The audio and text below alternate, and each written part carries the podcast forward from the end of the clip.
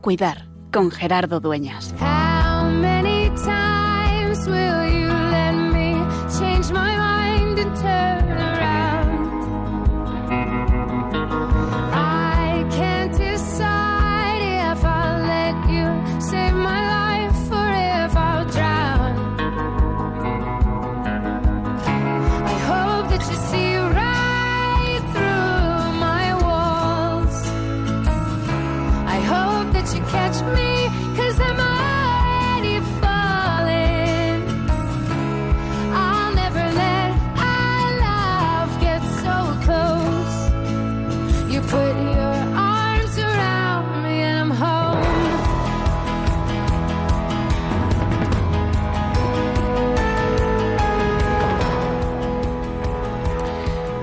Y de repente la enfermedad se hace presente donde menos lo esperas. Parece como que podemos considerar de alguna forma normal que una persona mayor, que un anciano, que alguien que ha vivido su vida, que ya la tiene hecha, pueda entrar en el proceso de enfermar, en el sufrimiento, en el dolor. Sin embargo, cuando eso afecta a quien está no ya en la plenitud de la vida, sino comenzándola. Cuando es un joven, un adolescente, un niño, la cosa es especialmente dolorosa.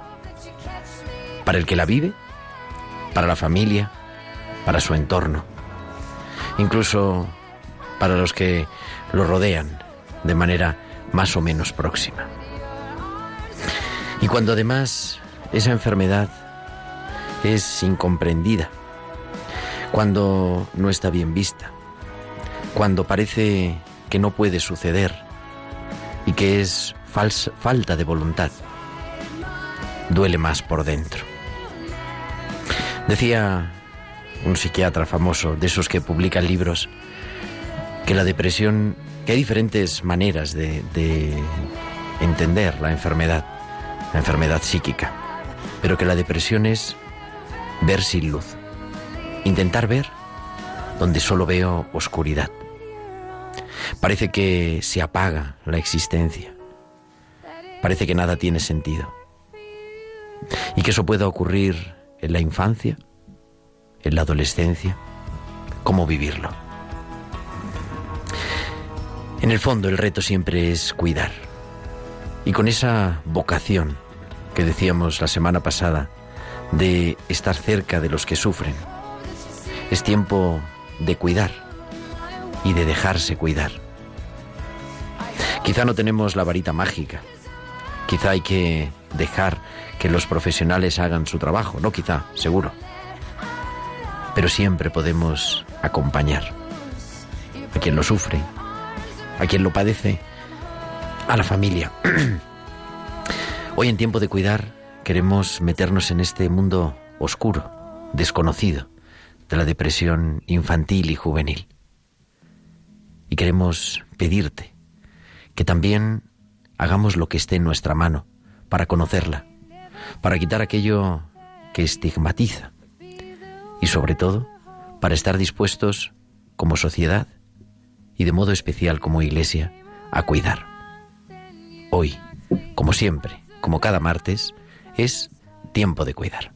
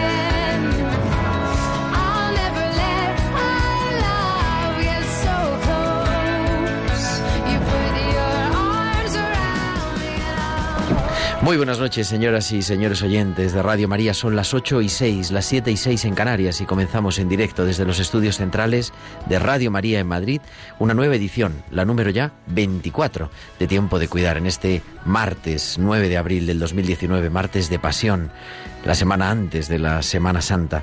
Y como decíamos en el comentario inicial, en el editorial, dedicado a eso que dejamos hace tiempo pendiente cuando abordamos hace alrededor de un mes la depresión, decíamos, y esto en niños y jóvenes se trata, tiene unas peculiaridades importantes y hoy queremos tratarla. Les presentamos a nuestro equipo hoy un poco reducido por los viajes y por la enfermedad, porque tenemos a Irene Robinson que se nos ha ido a, a su casa, a su tierra, Asturias. Tenemos también a Isabel de Miguel que está con una constipado mayúsculo, una faringitis, me ha dicho ella, porque es profesional sanitaria, entonces me ha dado la palabra adecuada. Y tenemos también a José Luis Méndez, que eh, al final del programa le podremos encontrar, viene en camino para nuestros estudios. Pero al otro lado del teléfono, haciendo que todo esto suene excepcionalmente bien en el control técnico, hoy en labores de control técnico, Natalia Montero, muy buenas noches. Buenas noches, Gerardo. Y a su lado en el control central, Javier Pérez, que también creo que nos va a decir buenas noches, casi seguro. Pues ahora nos va a decir. Muy buenas noches, Javi. Hola, Gerardo, buenas noches. Así es, y con pues muchas cosas que contar. Vamos a tener un programa interesante, tendremos nuestra tertulia de expertos eh, comentando un poco qué es esto, qué síntomas tiene, cómo se puede vivir, cómo se puede ayudar.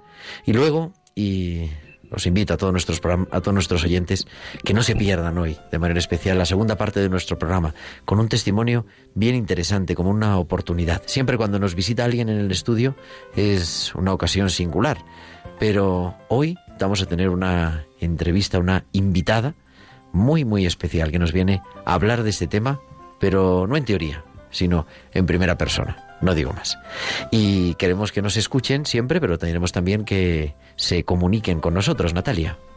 Sí, Gerardo, pueden comunicar con nosotros a través de sus comentarios en nuestro correo electrónico tiempo de cuidar y en redes sociales en Facebook somos Radio María España y en Twitter arroba Radio María Spain y pueden publicar sus comentarios con el hashtag tiempo de cuidar. Además, nos pueden enviar sus mensajes únicamente durante la emisión en directo del programa a nuestro WhatsApp 668-594-383. 668-594-383. Pues ya tenemos todo comenzado, las 8 y 8, las 7 y 8 en Canarias, y nos vamos a nuestra farmacia de guardia porque tenemos las píldoras de nuestra farmacéutica de cabecera.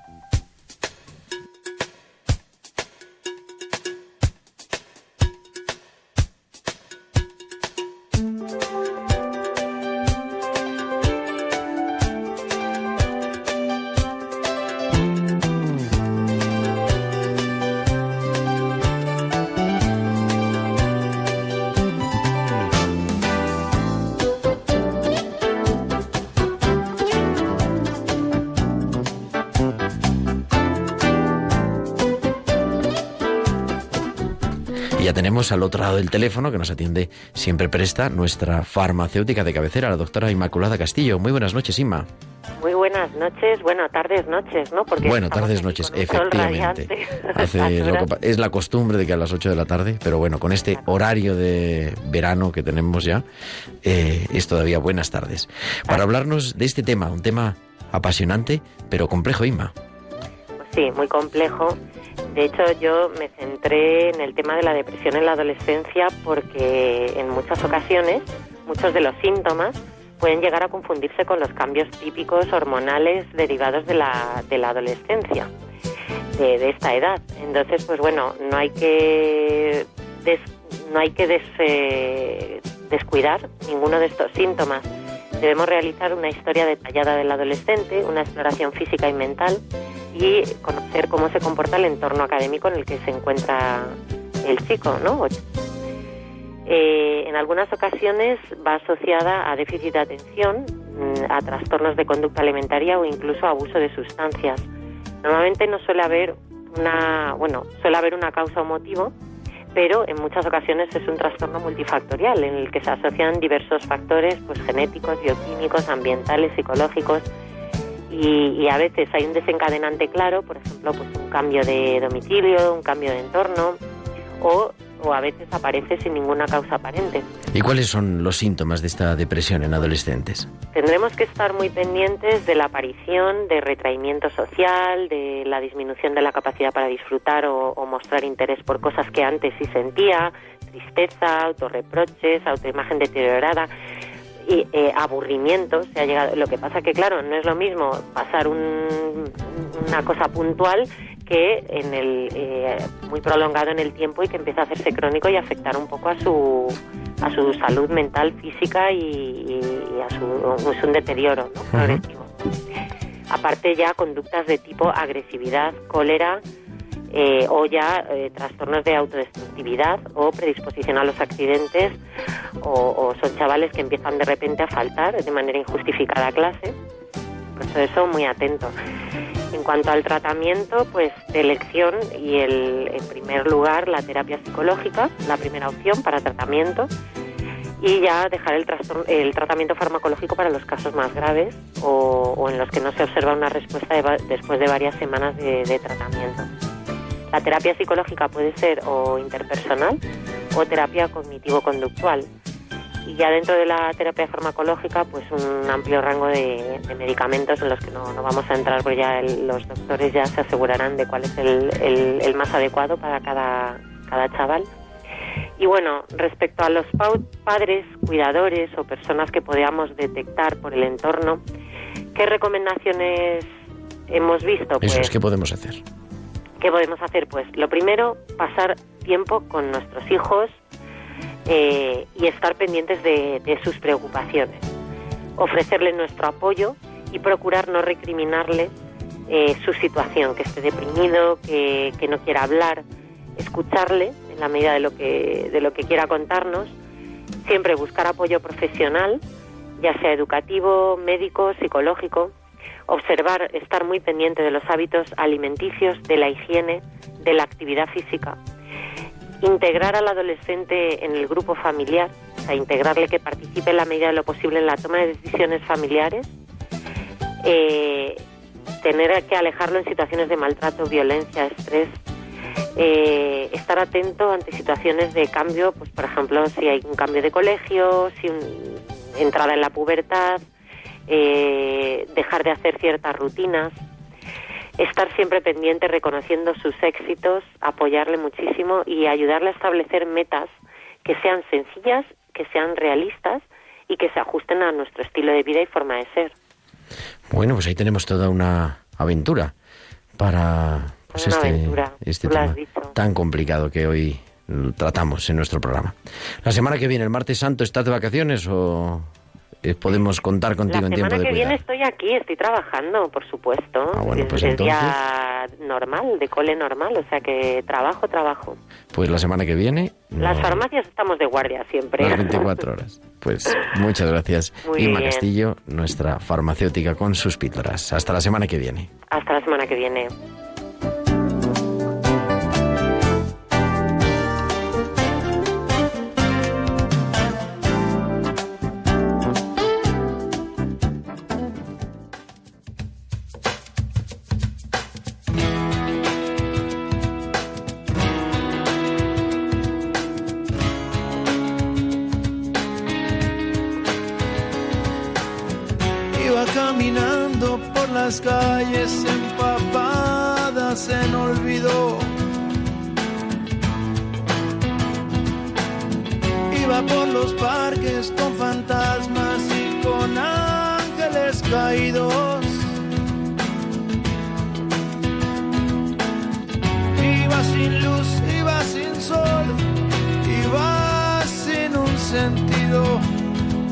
Muriéndome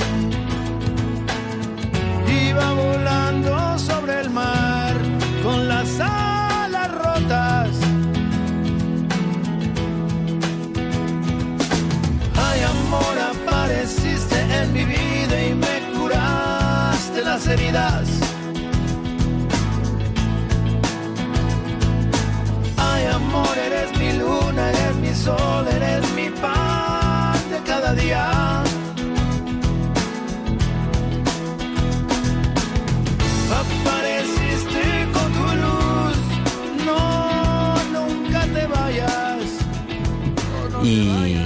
Esta música que nos pone Natalia, que nos eleva el ánimo para prepararnos a preparar esta Semana Santa que ya se aproxima, cuando son las 8 y 16, las 7 y 16 en Canarias. Continuamos en directo, en Tiempo de Cuidar, en Radio María. Y me acompaña aquí en el estudio Jacobo Suárez. Muy buenas noches casi te vamos a escuchar en cuanto que se encienda el micrófono. Buenas noches, buenas tardes. Hola, buenas tardes. Hemos dicho que buenas tardes. Es que, es que hay sol. Es verdad que hay un sol radiante en esta ventana que tenemos en el estudio y que ahí se nos sale. Que es profesor terapeuta. Sí, maestro en educación especial o especialista en pedagogía terapéutica se llama. Eso, pedagogía terapéutica. Buen nombre muy, muy intenso. muy intenso. Y nos acompaña al otro lado del teléfono nuestra psicóloga de cabecera, nuestra corresponsal en Galicia, casi, Carmen Rubiños. Buenas noches. Hola Gerardo, buenas noches, ¿qué tal? Al final, ¿estás de viaje a Santiago o dónde estás? Pues estoy de viaje a Orense. Ah, no, al revés, ya que ahora vamos a Orense. Es que es un lío el, este. Pero bueno, ha hecho favor de. Se nos ha parado en la cuneta, en un sitio apartado, ¿no? Bien.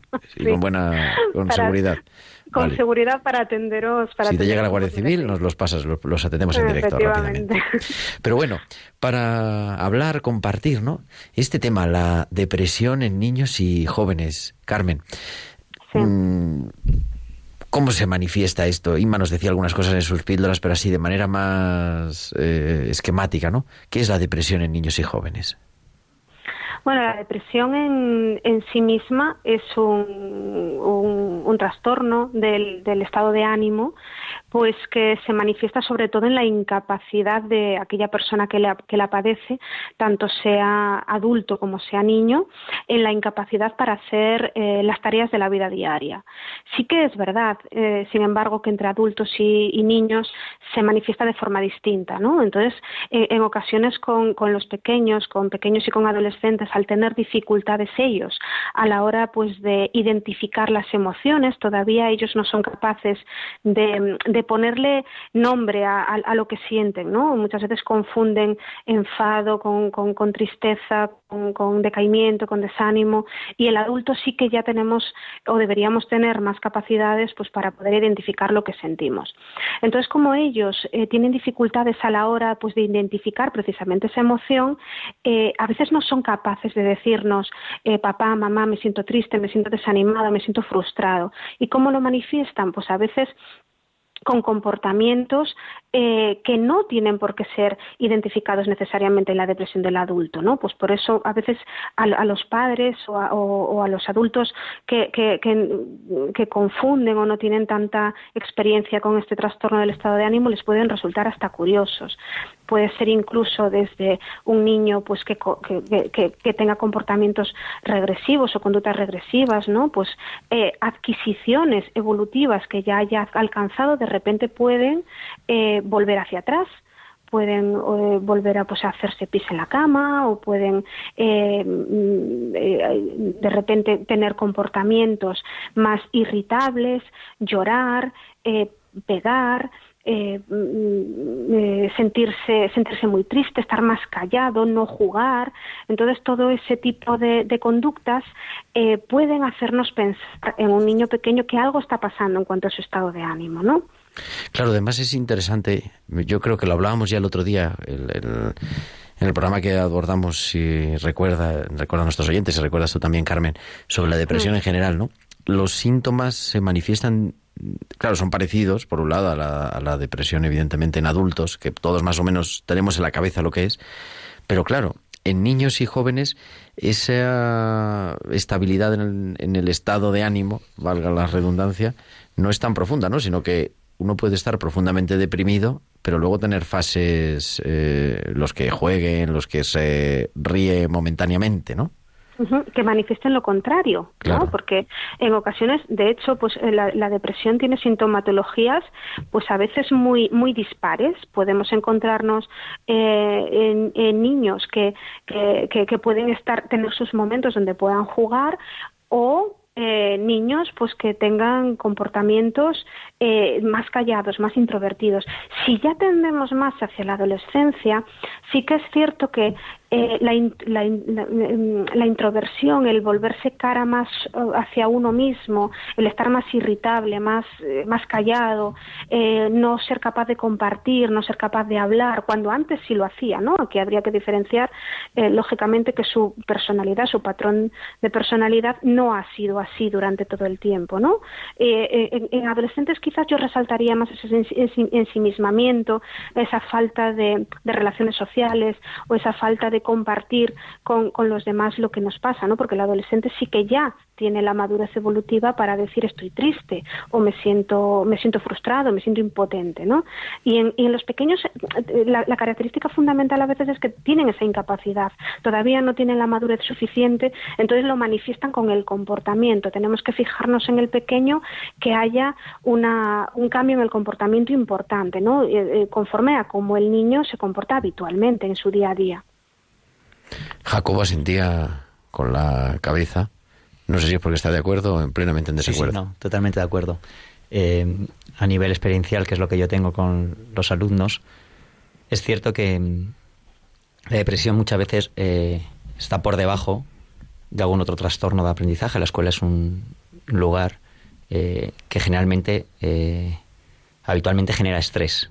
Las notas, los compañeros, son ambientes que pueden ser muy agradables y, apacibles y potenciadores de nuestras habilidades y de nuestra personalidad, pero también es un lugar que, que de por sí es a veces es hiriente, es desagradable, es estresante. Y cuando algún alumno tiene alguna una dificultad de aprendizaje, que es a lo que yo me dedico, en numerosas ocasiones detrás de esa dificultad de aprendizaje o, o después conlleva una, una depresión. No sé qué es. Y esa más frecuente de lo que normal, eso es más frecuente de lo que nos parece, ¿no? Es cierto que tampoco lo comunican, como, como dice Carmen. Carmen, ¿no? Y entonces es, difícil, pero bueno, eh, hay, hay detalles, hay gestos, hay que te pueden poner en la pista. Y Carmen, para las personas que nos estén escuchando, que o, adolescentes y jóvenes que pueden ser, pero también padres, abuelos, profesores, eh, monitores, no sé, mm, párrocos. Mm, una vez que detectamos estos síntomas, más o menos, ¿no? Evidentemente, claro, hace falta atención profesional, ¿no? Eh, atención médica. Pero, ¿qué pautas básicas nos darías para poderlo ir tratando? Eh, antes, antes me gustaría deciros que para el adolescente o, incluso un, niño que nos pueda estar escuchando, pero para el adolescente que nos puede estar escuchando que se sienta así, que sienta que puede estar pasando por esto, me gustaría decirle que busque a alguien de su confianza y que lo hable que pida ayuda. Es, eh, yo creo que es muy importante, ¿no? Que busque a alguien de, de, su confianza, sea un primo, un amigo, alguien que le pueda ayudar, a una persona con quien romper ese bloque inicial, ¿no? Un adulto eh, eh, de su confianza. sí, un adulto o incluso un igual, un igual que le pueda ayudar. Hace poco en, en la consulta en Orense vino una, una adolescente que precisamente estaba viniendo porque le había contado a su prima que se sentía así. Su prima la ayudó a, contárselo a sus padres y sus padres la, trajeron a consulta. Es decir, ¿ves qué, qué importante puede ser a veces el, compartir con un igual? Eh, no necesariamente con un adulto, sino con un igual, ¿no? Y, ya desde las pautas que, que, tú me, que tú me pides, pues mira, yo em, hay, hay algo muy importante. Eh, con todos en general, ¿no? Sea adulto, sea niño, pero con los niños quizás es más importante resaltar la observación. Eh, los niños eh, cambian eh, muy frecuentemente. Incluso en el mismo día podemos encontrarlos con diferentes patrones de comportamiento, con diferentes patrones de conducta, y es importante que nosotros seamos capaces de valorar esos cambios, ¿no? de ser capaces de centrarnos y, en observar al niño. otra cosa que, que yo suelo recomendar es que pongamos eh, estrategias o pautas o refuerzos, eh, metas más a corto plazo. Es decir, yo siempre, muchas veces digo, quizás este, este niño, este adolescente, que, que nosotros, tú lo que tienes que hacer es esto, es que tú no pones de tu parte, es que tú no eres capaz de, de, salir y arreglarte, es que ¿por qué no hablas? ¿no? Em, eh, quizás sea más importante ir reforzando pequeños logros que, que el pequeño vaya haciendo, el niño vaya haciendo para, para que él o él o ella cada vez se sienta más animado o cada vez se sienta más capaz ¿no? de, de, superar eh, su situación. Los niños es muy importante también la eh, que, que, fomentemos la expresión de sus emociones, que sean capaces, mediante el juego, por ejemplo, el juego es una estrategia maravillosa, pues para que los niños eh, se expresen, ¿no? sean capaces de expresarse.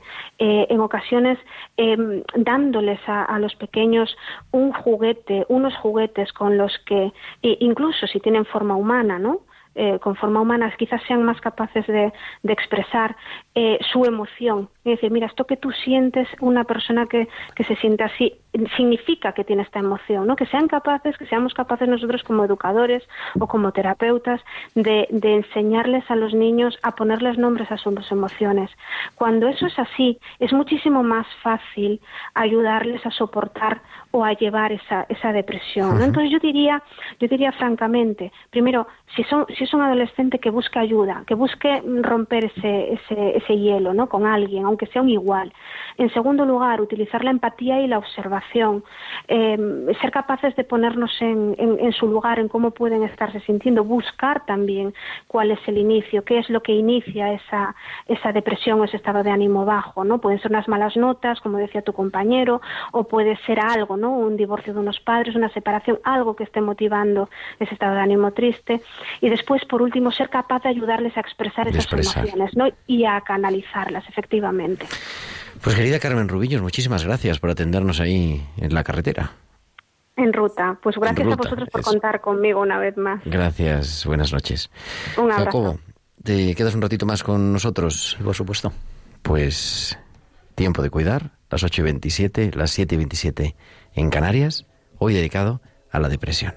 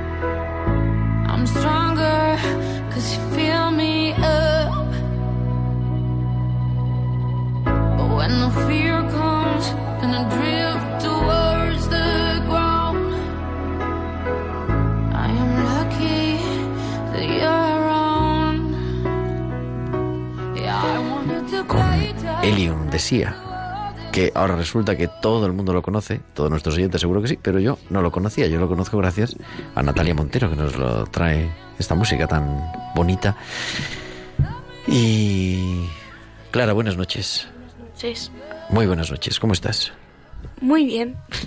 Yo, la verdad que no tengo palabras, y Jacobo yo creo que tampoco, para agradecerte que estés aquí. Jo, no, gracias a vosotros. No, si nosotros teníamos que estar de todas maneras.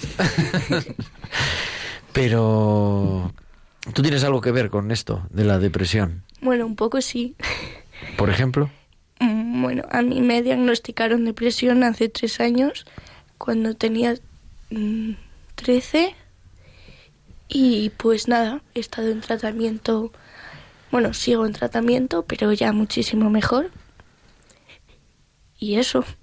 O sea que tienes 16, aunque una, mujer no cumple años. Nunca, nunca. Pero en este caso ya lo ha dicho, por pocas matemáticas que sepamos, es, es fácil. Eh, no, yo te la verdad, yo lo tengo que contar a nuestros oyentes que nos encontramos por circunstancias de la vida, Clara y yo, y yo pues enredo a la gente en general, ¿no? Lo puedes preguntar a Natalia también. Y digo, oye, ¿tú vendrías a contarme tu historia a la radio? Claro, yo me imaginaba, lógicamente, que cualquier persona en su sano juicio iba a decir que no. Dice, sí, sí iría. Digo, bueno, piénsatelo. Piénsatelo, hablarlo con tus padres y tal y cual. Y a la semana siguiente me dice, oye, no, que al final cuando lo de la radio, digo, ah, bueno, que la cosa iba en serio. Porque, no sé, eh, bueno, Jacobo él conoce también Sí. a, a- a Clara y por eso también ha venido a acompañarnos en esta tarde en el estudio. Pero la depresión es complicada, Sí, mucho. pero ¿cómo se siente uno? Pues es que hasta que sabes que es depresión, pues muy perdido. Em, porque al principio todo el mundo te dice que, que es la adolescencia, que bueno, que es que estás cambiando y eso, pero tú no lo sientes así. Yo, por ejemplo, sentía a veces que era como un poco histérica porque todo el mundo, no sé, eh, alrededor, bueno, sí, es que son etapas de la vida, pero yo sentía que la gente a mi alrededor pues no estaba así. Entonces, pues, como has dicho al principio, mm, eh, o sea, es que no me acuerdo exactamente de las palabras, pero que es difícil. Que se apaga la luz. Sí, se apaga la luz. Sí, es que hay, hay un libro bonito, lo tenemos además aquí encima de la mesa.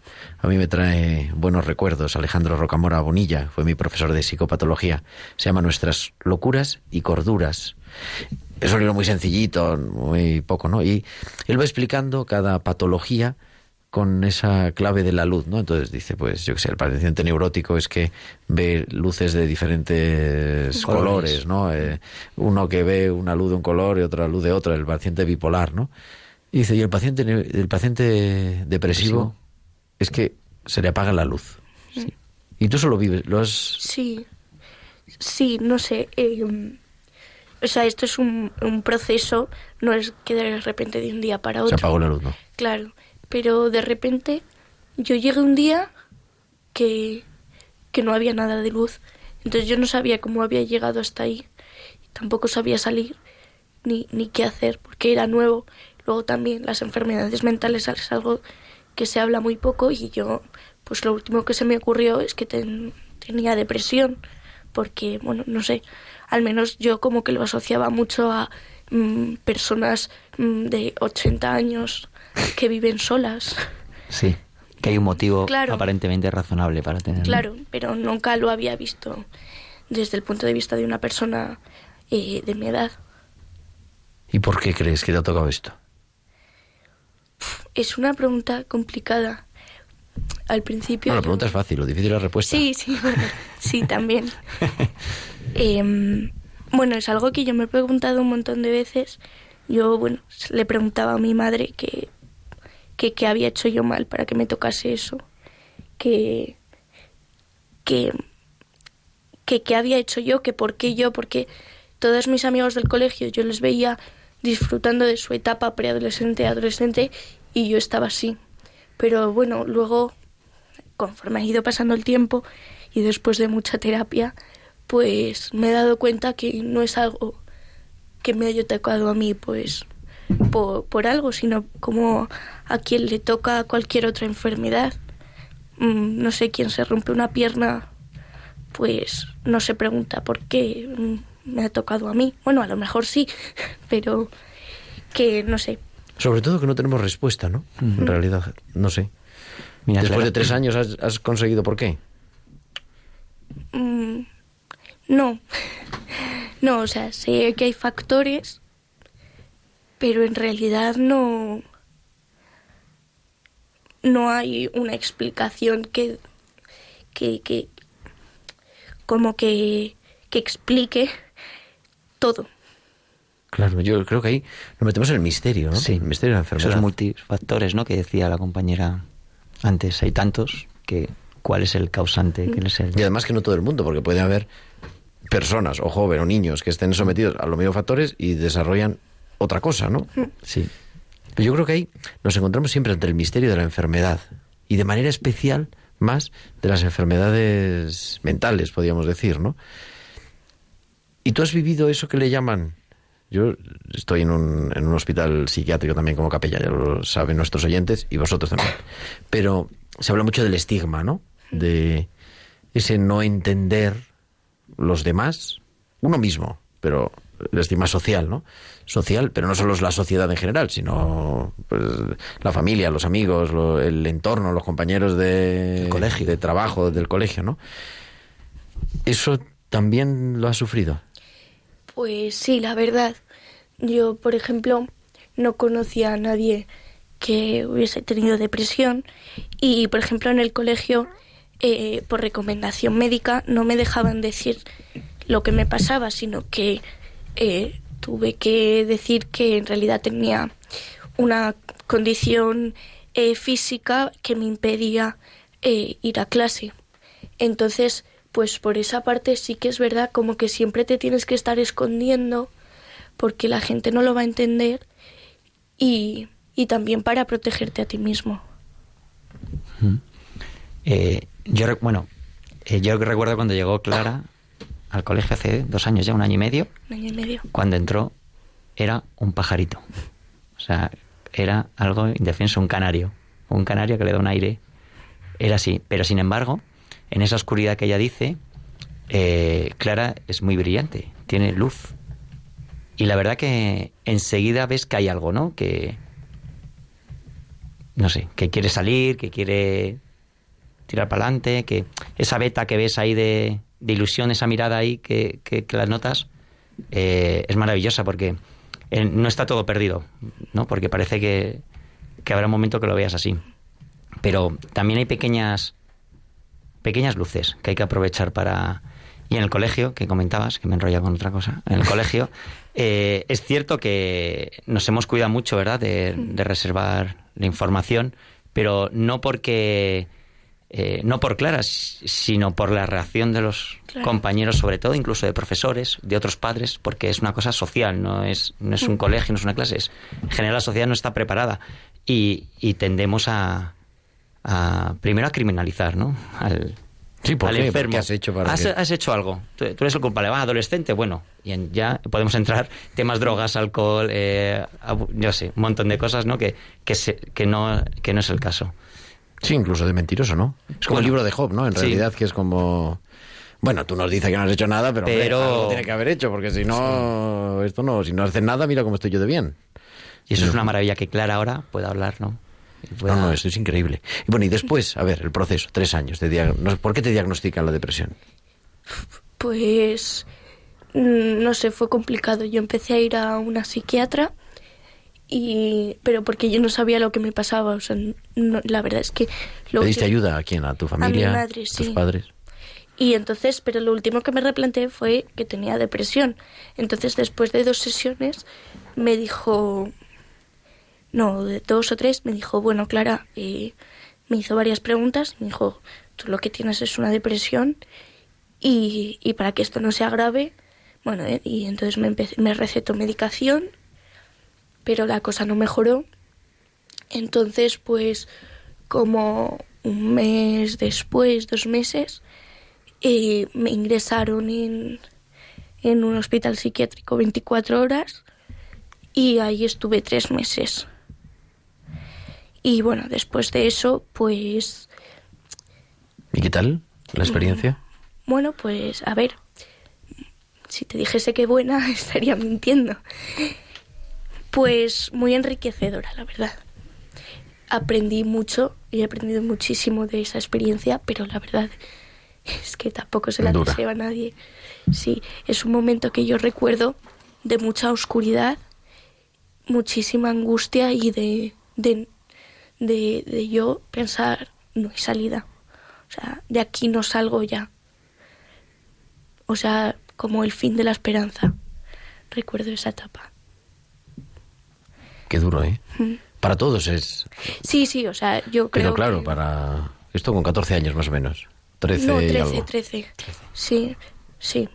Con 13 años iba a cumplir 14, pero 13 todavía. Y encontrarte con no, no lo sé no sé si digo no sé si era especializado si no era especializado en depresión pero encontrarte con otros chicos con otros Sí. compañeros con depresión te ayuda te hunde te da igual Pues en un principio te ayuda, porque dices, jo, no soy la única, no soy un bicho raro. Pero al final yo estuve muchísimo tiempo ingresada, más que la media. Entonces, cuando de repente tu círculo se reduce a personas que están enfermas, mm, solo ves eso. Y entonces, pues, creas relaciones de dependencia que te hunden más aún, porque al final os juntáis dos personas enfermas que no vais que no, no podéis salir solas. Necesitáis ayuda de un adulto, de un profesional. Y entonces lo único que hace es tú en ese momento como estás tan débil, necesitas apoyarte en otra persona y si esa persona está mal, tú también vas a estar mal. Y esa persona va a estar mal, obviamente, porque también está enferma. Entonces entras en un bucle que es muy difícil salir.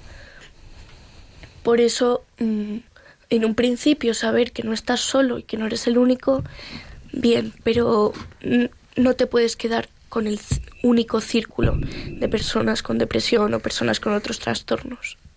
Eh, quizás ese, ese es, a lo mejor es el problema también no del, del ingreso claro Sí, sí, o sea, a mí me fue muy difícil salir de ese, de ese bucle. y luego salir o empezaste a salir poco a poco como No, la verdad es que eso fue un poco brusco. A mí me dieron el alta de un día para otro. No sé si fue un jueves y el viernes me obligaron a ir al colegio. Y yo en ese colegio, o sea, no era no es por el colegio, sino porque yo no me sentía bien, entonces yo muchos problemas que tenía antes del ingreso los focalicé en el, en el colegio y para mí era como si me echasen a los leones otra vez, de, de estar 24 horas vigilada, con dos puertas de seguridad, con muchísimos enfermeros, auxiliares, médicos, mm, vigilándote y cuidándote, de repente sales al mundo sin ningún tipo de... De protección. Claro. Entonces yo me sentí así, me sentí un poco, pues eso, desprotegida. Entonces fue duro, pero bueno, poco a poco ese, ese curso lo logré pasar con ayuda de mi madre enseñándome álgebra.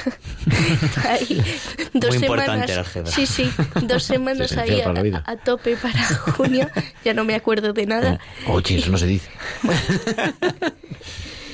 Pero ahí estuvimos y pasé un verano un poco malo, un poco bastante, porque mm, eso, no había una transición. Yo de repente me encontraba desnuda al mundo y yo sentía que mis problemas no se habían curado. Entonces, pues en septiembre yo volví al colegio y volví bastante mal. Lo que pasa es que, bueno, me cambiaron de psiquiatra y en octubre me dijeron, tú, Clara, no puedes hacer como que la vida va bien y seguir actuando normal cuando no es así. Entonces me, me dijeron que, que iba a hacer una entrevista para eh, eh, ingresar en un hospital de día, que bueno, es un centro donde hay terapia, pero solo unas horas. Y es completamente diferente al ingreso 24 horas porque la puerta está abierta y, y es algo mucho más eh, natural. y entonces empiezas a ir Empiezo al hospital ir de día Al o hospital. sea en vez de ir al colegio vas al hospital Sí. Más o menos, ¿no? Ese es el horario. Sí, Sí. me quitan del colegio, que fue para mí algo muy duro. También yo creo que para mi familia, porque era como que por fin habíamos vuelto a la normalidad. Y era como un paso para adelante y otro paso para atrás. Ajá. Que fue más un salto, ¿no? Claro. Un salto Sí, que en realidad no hubo un paso para adelante. Pero bueno, eh, a mí lo que me cambió de ese hospital, bueno, a mí es- en ese mismo hospital me hicieron una entrevista en abril, cuando yo estaba ingresada, me sacaron para ir allí y me dijeron que yo no podía entrar porque no me quería curar. Y para ir a ese hospital solo podían ir personas que se podían curar, que se querían curar y yo no me quería curar porque lo veía todo negro. Y entonces en octubre volví, me atendió la misma psiquiatra y, y entonces yo le dije, yo estoy dispuesta a venir aquí porque me- sí que me quiero curar. Y entonces eso, dejé el colegio, que fue bastante duro, pero bueno, al final es de las cosas, de las decisiones que más agradezco porque me han salvado la vida. Me suena duro esto, ¿no? Sí. Esto de no me quería curar.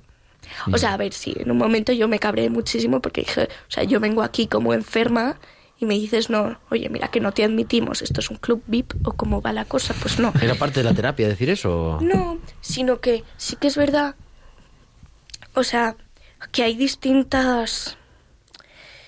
Hay distintos tratamientos para distintas personas, porque como es un campo tan amplio, pues hay distintos. Entonces, pues para personas que tú llegas y, me- y- yo llegué y dije, mira, es que no, no tengo ninguna intención de venir aquí de hacer terapia porque es que yo sé que no me voy a curar y tampoco voy a hacer esfuerzo. Yo en ese momento no quería hacer ningún esfuerzo, pero porque tampoco encontraba las, las fuerzas. Entonces me dijeron, mira, pues si tu actitud es esta, hay otros medios, como hospitales ya más eso de 24 horas, internos y, eso. Eso tiene así, pero bueno, me, quedo con esa... Sí, o sea, es duro al principio, pero luego tiene mucho sentido. Sí, también, hombre, lo que pasa es que quizá, no lo sé, digo, ya es, es debatible, ¿no? Pero claro, no te quieres curar por la propia enfermedad, y eso es una consecuencia... No es voluntad. Sí, No es, vol- no es que no, No es- quiera, no es que no es quiera. Claro, no claro. puedo, no puedo querer curarme. claro. O algo así, ¿no? Sí. Sí, lo que pasa es que sí que es verdad que hay personas a lo mejor con más voluntad.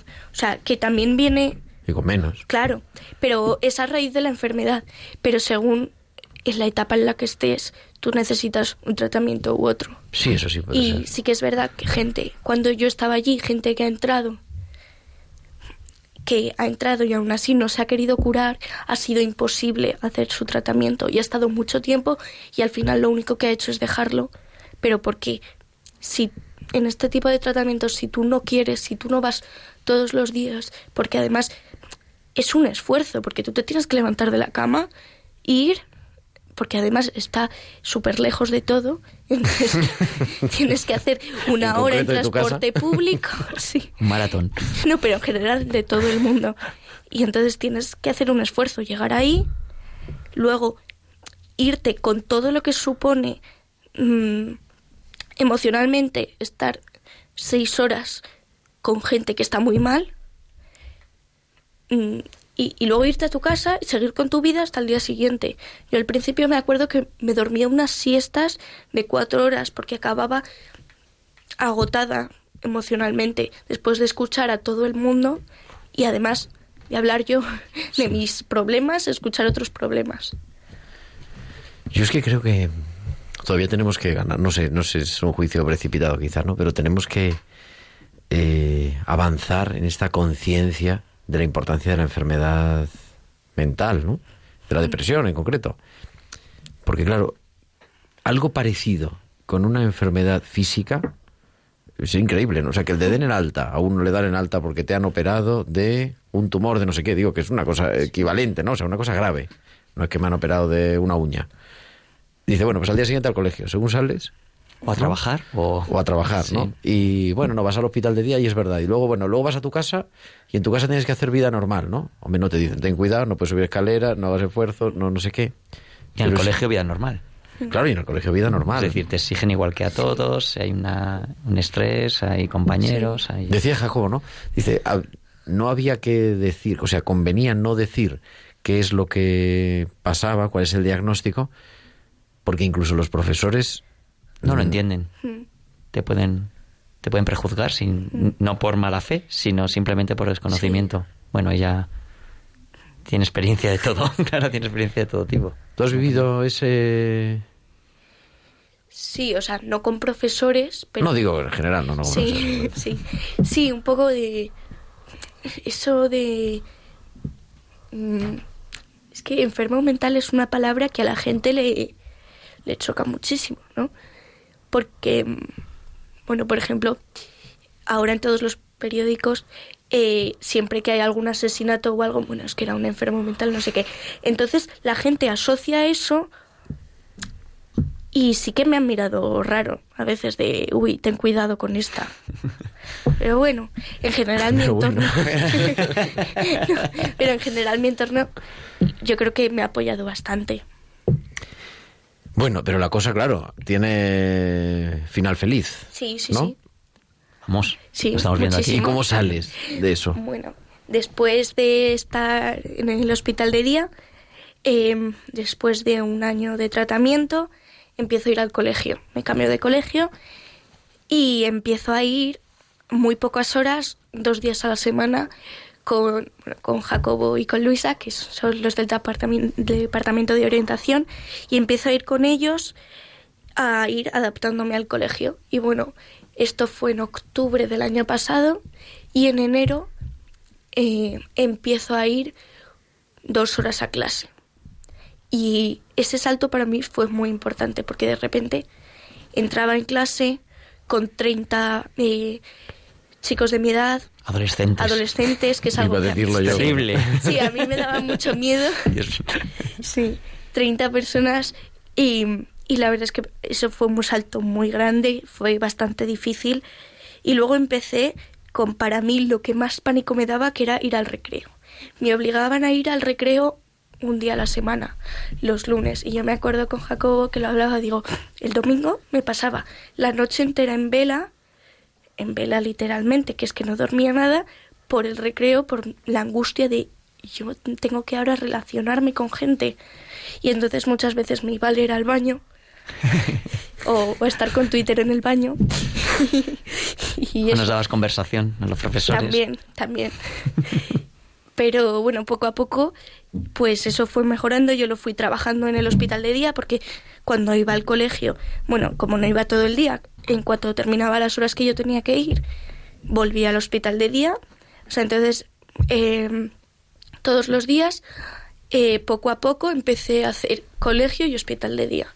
Y entonces, bueno, pues las cosas que me angustiaban en el colegio lo llevaba al hospital y ahí lo trabajaba y entonces al día siguiente pues intentaba con estas herramientas que me habían dado superarme y poco a poco pues lo conseguí y en noviembre de este año pues me dieron el alta final después de dos años en el hospital de día. Y, y, pues nada, me, costó al principio porque también después de estar tan protegida yo me sentía un poco mm, eso, desprotegida, pero al final, no sé, eh, estoy muy bien, eh, sigo en terapia obviamente porque no es algo que se pueda dejar de la noche a la mañana, pero es algo, no sé, es, es que estoy, estoy muy bien. O sea, y entonces yo creo que el mensaje es que de esto se sale, pero hay que pedir ayuda y que no es algo fácil. O sea, no sé, no es como, mm, no sé, como cualquier otra enfermedad que lleva menos tiempo de recuperación. Esto es un proceso muy largo. Nos queda un minuto. Nos dice, pues son y 53, pero no pasa nada.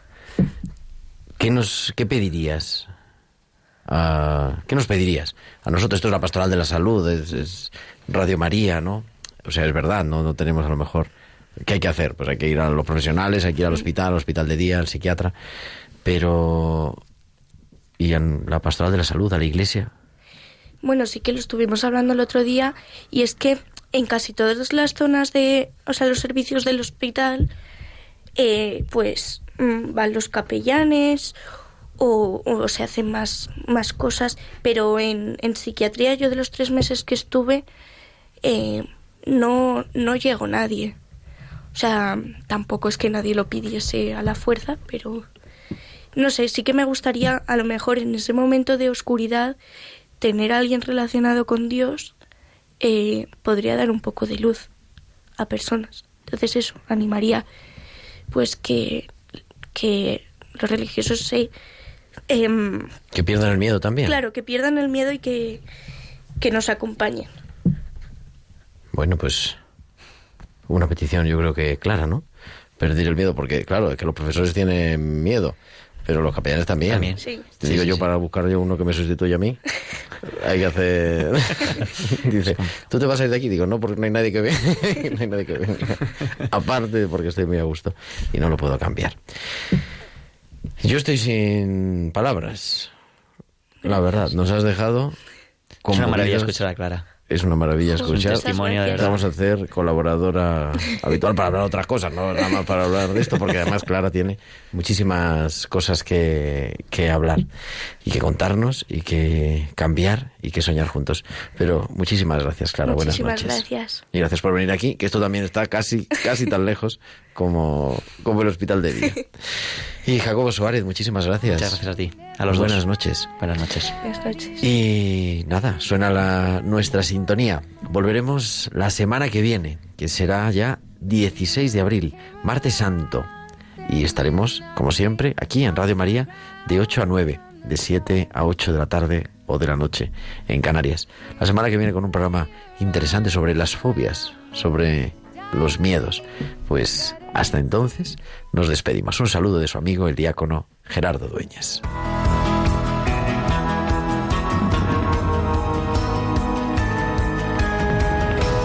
Tiempo de cuidar con Gerardo Dueñas.